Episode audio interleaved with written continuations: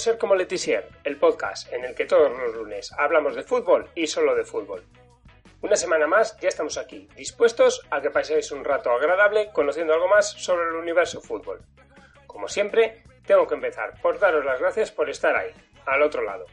Ahora formamos parte de la familia del Partido Podcast, pero antes hubo una primera temporada. 30 capítulos de Quiero ser como Letizier con temas, creo, muy interesantes. Si te apetece escucharlos, solo tienes que buscar en iBooks, en Spotify, en Apple Podcasts o donde sea el nombre del podcast y darle al play. Creo que no te arrepentirás. Y si ya formabas parte de esta pequeña familia, solo puedo darte las gracias por acompañarme desde el principio. Eso sí, a todos os pido que recomendéis este podcast a vuestros amigos, vecinos, familia o compañeros de trabajo, para que poco a poco seamos más los que queremos ser como Letizier. Sin más preámbulos, empezamos. Bienvenidos al capítulo 33.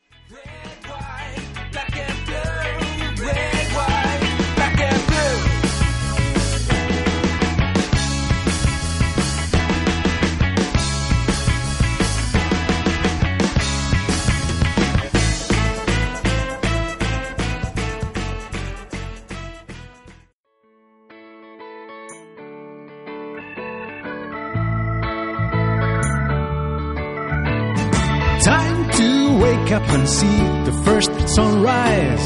There'll be 15 more. Aurora Borealis lights up the horizon. Clouds swirl below. Uruguay ha sido y es cuna de grandes futbolistas y más en concreto de delanteros. La última gran generación, compuesta por Diego Forlán, Luis Suárez o Edinson Cavani, busca reemplazo. Y hoy vamos a presentar a uno de los nombres que podría estar llamado a ser uno de esos herederos. Liverpool está de moda, pero hoy no viajamos a Inglaterra, sino a Uruguay, y a su capital, Montevideo, más concretamente al barrio de Belvedere. Allí se sitúa el Liverpool Football Club, club con más de 100 años de historia, fue fundado el 15 de febrero de 1915 y que ha vivido un 2019 inolvidable. En el año recién acabado, la Cuchilla, como se le conoce al conjunto uruguayo, ha alcanzado su último trofeo, el torneo intermedio. Se trata de un torneo oficial que se disputa entre la apertura y el clausura y fue creado en 2017 con la intención de que los equipos disputen un mayor número de partidos para aumentar su rodaje y su competitividad. El ganador de este torneo disputa al ganador del campeonato uruguayo la Supercopa de Uruguay. El torneo comienza una vez finalizado el torneo apertura de la temporada, en los meses de junio y julio, y los puntos que sumen los equipos contabilizan para la tabla anual, que es la que determina los descensos en el país. Su sistema de competición es el siguiente. El certamen se divide en dos grupos. En uno de ellos figuran los equipos que han terminado el torneo apertura en las posiciones pares y en el otro los impares. Esta fase de grupos se juega a una vuelta, todos contra todos, por lo que todos los equipos disputan un mínimo de 7 partidos. Los ganadores de cada grupo se enfrentan en la final, a partido único. El vencedor tendrá un cupo en la Copa Sudamericana, como Uruguay 3, y además clasificará a la Supercopa Uruguaya para disputarla antes de comenzar la temporada siguiente. La aportación de nuestro protagonista de hoy en dicho torneo fue diferencial, ya que se proclamó máximo goleador con nueve dianas. Su nombre es Juan Ignacio Ramírez y ha sido el mejor goleador del fútbol uruguayo en 2019, sumando 23 goles en los tres torneos que ha disputado, cifras que le han puesto en el punto de mira de varios equipos. Su buen hacer, además, ha hecho que la Asociación Uruguaya de Fútbol lo integre en su once del año junto a Gastón Oliveira en la portería, una defensa compuesta por Juan Acosta, Fabricio Formiliano, Emanuel Gularte y Matías Viña.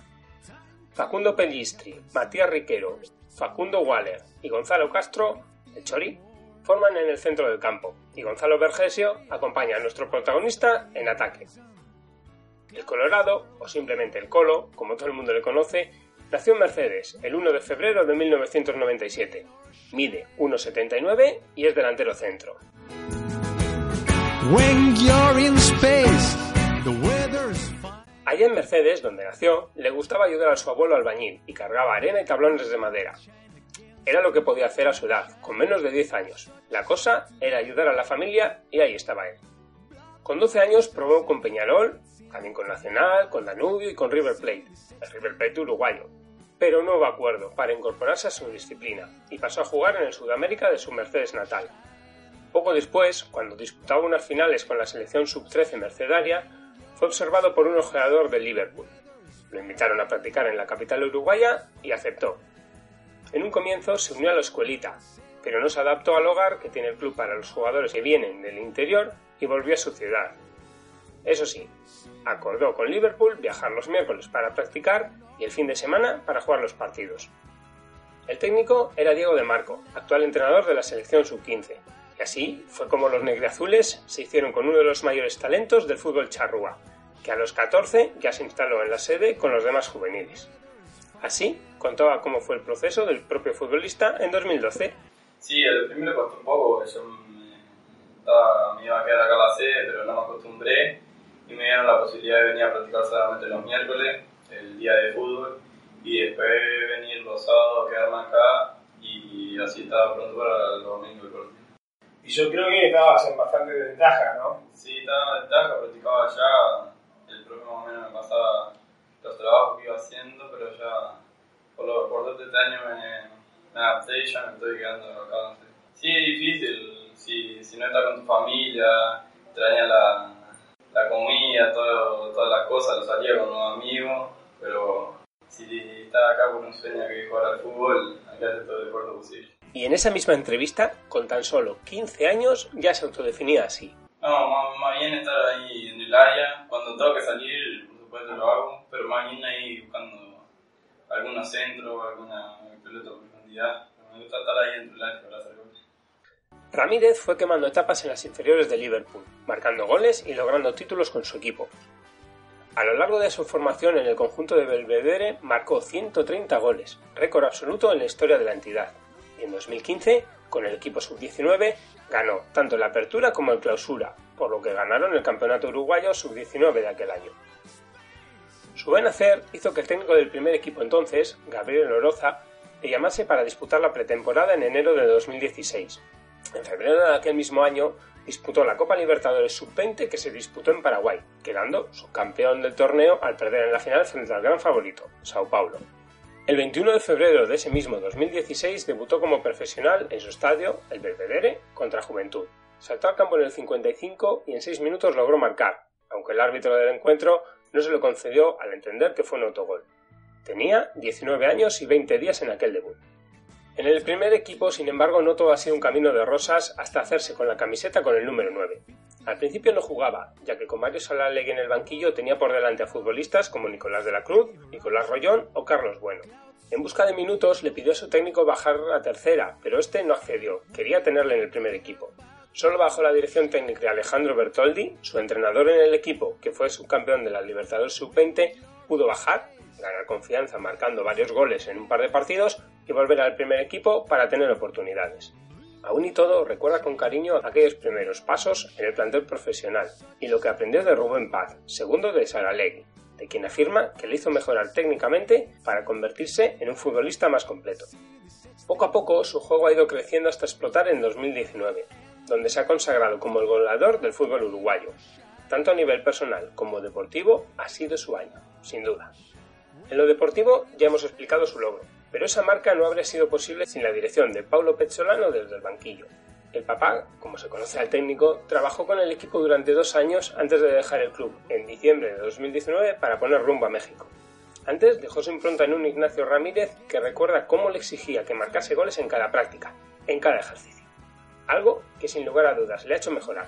Demostraba además cosas más allá de marcar goles, que él hacía y que le servían al equipo, como la forma de presionar al rival o de buscar el juego aéreo. En lo personal, también ha sido un buen año para él, ya que ha sido padre por primera vez, y aquí viene la nota de prensa rosa de hoy, con su mujer Antonella, con la que lleva una relación desde 2013, cuando aún eran unos chiquillos. Creo que este dato hace que estemos ante un jugador joven, con cabeza y con mucho futuro por delante.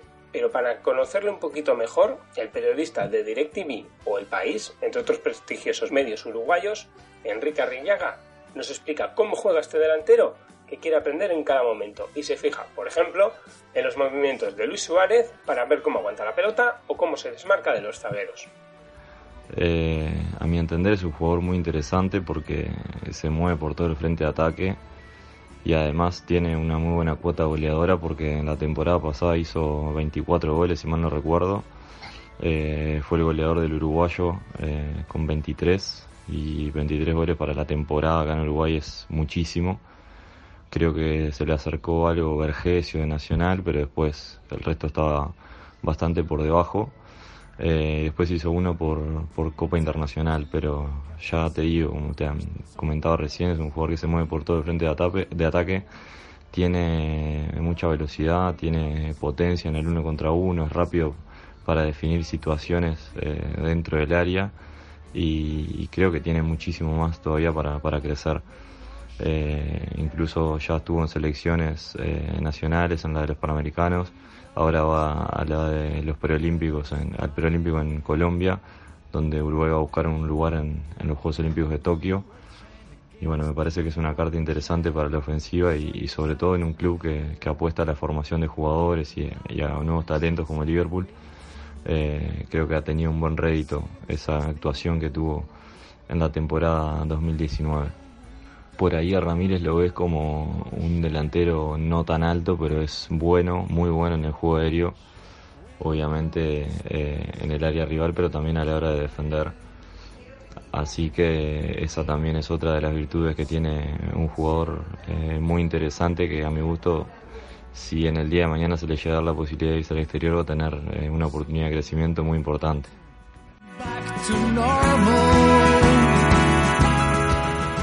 Para terminar, no me quiero olvidar de apuntar su trayectoria con la selección uruguaya.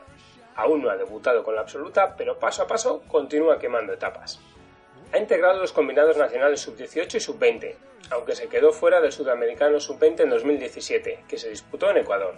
Su bagaje fue de un gol en los ocho amistosos que disputó con la Celeste en aquella categoría.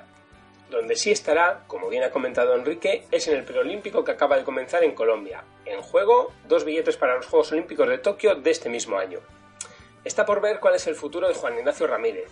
Todo parece indicar que su futuro a corto o medio plazo está fuera de Uruguay. Veremos hasta dónde llega este delantero que ha firmado un 2019 de ensueño.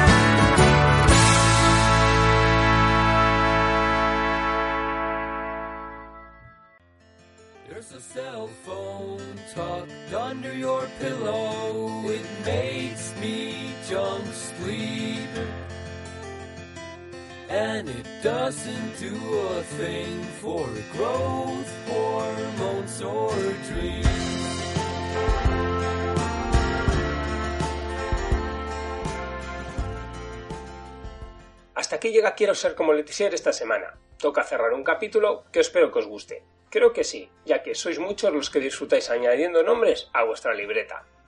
Hoy ha tocado un delantero que quién sabe si no será el relevo de Luis Suárez, Cavani y compañía. Y ojo, que creo que a estos monstruos todavía les quedan muchos goles y fútbol en sus botas. Como siempre, espero vuestros comentarios y sugerencias en iBooks, en mi Twitter, g en Instagram o en Facebook, donde quiero ser como Letizier también tiene su página. También podéis conectar con nosotros en las redes sociales del Partido Podcast. Para escucharnos, ya sabéis que estamos en Spotify, Apple Podcast o Google Podcast, además de iBooks, claro. Vamos, que no tenéis ninguna excusa para no escucharnos. Si os ha gustado, espero vuestro me gusta en iBooks. Y si sois de Mac, darle 5 estrellas en Apple Podcast. Todo cuenta para seguir creciendo poco a poco.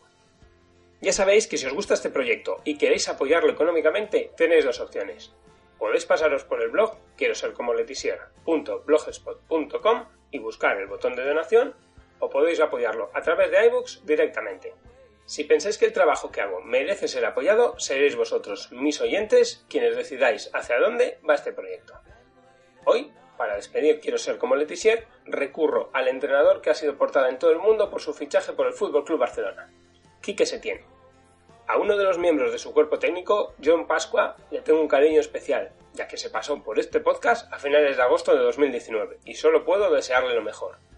Con una frase del técnico cántabro nos despedimos. Hasta la semana que viene. Yo yo creo que hay que llegar a, ganar a las victorias a través de, argumentos y de hacer las cosas bien. ¿no? Yo, nosotros no vamos a renunciar a tener el balón si no lo dejan.